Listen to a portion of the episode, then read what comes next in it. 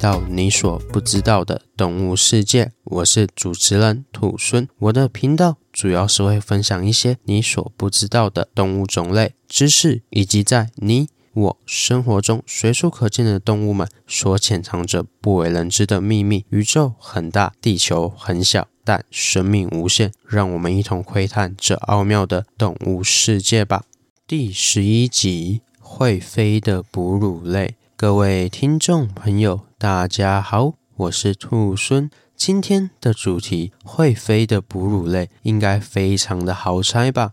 没错，今天邀请的来宾正是蝙蝠。说到蝙蝠，给人最深刻的印象，除了在电影中常出现的吸血鬼形象之外，就是具有超声波的回声定位系统吧。不过，其实不是所有的蝙蝠都会依赖回声定位系统的哦。在过去的分类学上，分类学家将属于翼手目的蝙蝠依据体型再细分成两个。雅木分别是大翼手目以及小翼手目，它们的体型差异到底有多巨大呢？想想看，我们一般看到的蝙蝠就差不多一个巴掌大，吊挂在洞窟上吧。这种大小就是所谓的小翼手目。而大翼手目中最著名的胡蝠，它的翼展呢、居然可以达到一百八十三公分呢、根本就是比一个亚洲的成年男子还要再更大了，可谓是非常的恐怖。哦不过幸好，体型越大的蝙蝠通常越爱吃水果。相反的，体型较小的蝙蝠通常是以食虫、食肉、摄血比较多。而体型较大的蝙蝠，它们的视力也是比较好的，因此它们主要来辨识物体就是依靠视觉哦。而小型的蝙蝠，它们的眼睛则是有一些退化，主要是依靠回声定位系统来辨识物体的哦。这类小的蝙蝠。他们的脸上会有一些看起来有一点狰狞的褶皱，以及鼻叶，或者是有复杂的大耳朵，这些啊就是用来帮助他们接收声波用的哦。所以啊，大体来说，其实只要看一下蝙蝠的体型以及长相，就可以大致分辨出这只蝙蝠是不是回声定位系统的好手哦。不过现在的科技日新月异，因此刚刚所说到的分类方式，其实已经不。不是那么适用了。分类学家从基因层面进行剖析后，发现体型的差异无法反映出它们真正的亲缘关系，于是又将翼手目重新分类为阴翼手目以及阳翼手目。我们刚刚一直提到翼手目，翼手目，想必聪明的听众朋友应该有听出翼手的含义了吧？没错，翼手就是说是翅膀，同时也是手的意思。就是手演化成了翅膀，因此蝙蝠的翅膀其实是从我们的手演化过去的。这种不同生物间在演化历史上具有相同构造，但最后各自演化成不同行为的演化，称为区异演化。说简单一点，我们手的结构与蝙蝠翅膀的结构最一开始都是一样的，只是在演化的洪流中，我们各自演化出适应我们生活的样子罢了。说到这边，兔孙就觉得物种的演化真是多彩多样，有今天介绍到的本源相同，但最后走向各自道路的区异演化，还有前面几集说过的，原本两个不同的物种为了同一个目标而演化出相似功能的趋同演化。如果简单一点说，区异演化就好像亲兄弟、亲姐妹一样，都是由同一个。爸妈所生，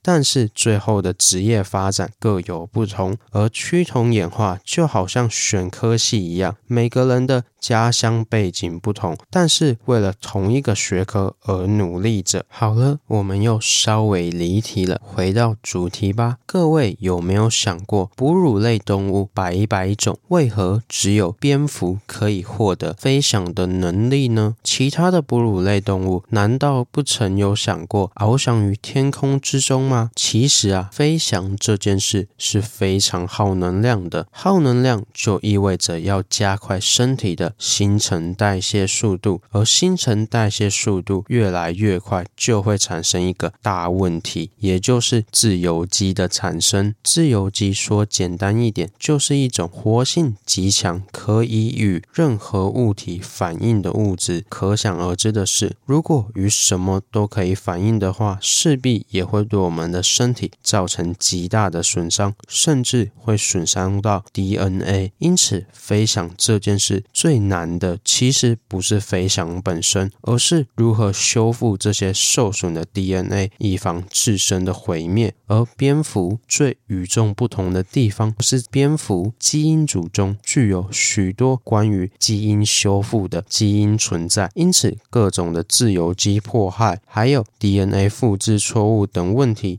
都可以迎刃而解，同时也是因为有这强大的修复能力，蝙蝠也是非常长寿的物种哦。另外，蝙蝠除了像开了挂般的修复能力之外，它的免疫系统也是非常的强悍。想必有些听众朋友也知道，蝙蝠身上携带了许多危险的病毒，例如。伊波拉病毒、SARS 原型病毒等都可能来源自蝙蝠。那为何这些病毒对蝙蝠来说好像一点效果都没有啊？其实这是要归功于强大的免疫系统以及飞行这件事。诶，你说强大的免疫系统可以抵御病毒，这个可以理解。但为何飞行也可以抵御病毒呢？这是因为。蝙蝠在飞行的时候，体温居然会上升到四十度左右，而一般的病毒是难以承受这种高温的。但同时，当病毒变异到能承受这种温度的时候，就会非常的可怕。因为人体遭到外来的病原菌病毒入侵后，最直接的免疫反应是提升体温，也就是发烧。而多数的病毒在人体发烧的温度下，活性是会下降的，因此就可以利于免疫系统的工作。而在蝙蝠体内受过训练，可以承受四十度高温的病毒来说，人体的发烧只是小菜一碟。不过，真正可怕的还不止于此呢。前面有说到。蝙蝠有强大大的免疫系统，可以保护蝙蝠不受病毒的迫害，是因为蝙蝠的先天性免疫系统全年无休的都在工作，而且会产生出干扰素。简单来说，干扰素是种讯号蛋白，当细胞受到感染后，就会分泌出干扰素，能够与周围尚未感染的细胞上面的受体进行作用，使其他的细胞可以免受感染，让感染。的细胞能局限在同一个范围，不会进一步的扩张。但是啊，人体的先天性免疫系统没有像蝙蝠一样那么的勤劳，只会在受到感染时，免疫系统才会做出回应。因此，在蝙蝠体内可以生存下来的病毒，对于我们人体来说是非常可怕的，因为我们人体的各种防御手段对它来说根本也是小菜一碟。这也就是为什么蝙蝠身上所携带带的病毒，基本上对人类来说都是毁灭性的打击。说到这边，各位听众朋友想必会觉得蝙蝠也太可怕了吧？不过这边兔孙要来帮蝙蝠平平反。蝙蝠虽然会携带一些可怕的病毒。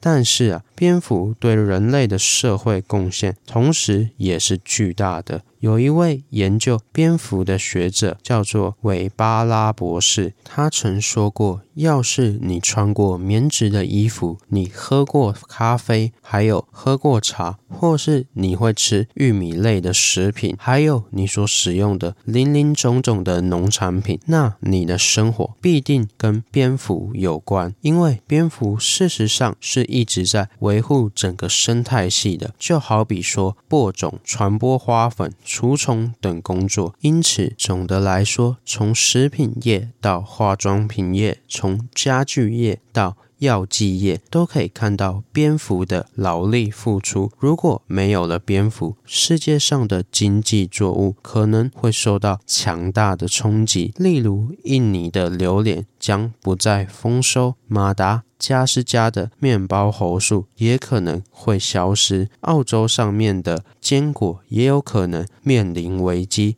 从这些例子中，不难看出蝙蝠对世界的重要性吧。另外，韦巴拉博士也说过，蝙蝠传播种子的数量是雀鸟的两倍之多，而这个数量还可以使开始碎片化的热带雨林树林可以重新的生长起来。除此之外，还有一些研究指出，单单在美国，透过蝙蝠来减少农药的使用和降低作物的受损，为农夫节省了每年以数十亿亿美元的开销还有支出，因此蝙蝠可以说是整个生态系的维护者哦。说到这边，兔孙就觉得蝙蝠感觉真的是把双面刃的存在。蝙蝠强大的免疫系统还有修复基因的能力，对于人类来说是非常重要的研究资源，但同时也是这些能力让蝙蝠成为可怕的炼毒场。好了，今天的故事就分享到这边喽。对蝙蝠有什么其他的想法，欢迎在底下留言。如果喜欢我的节目，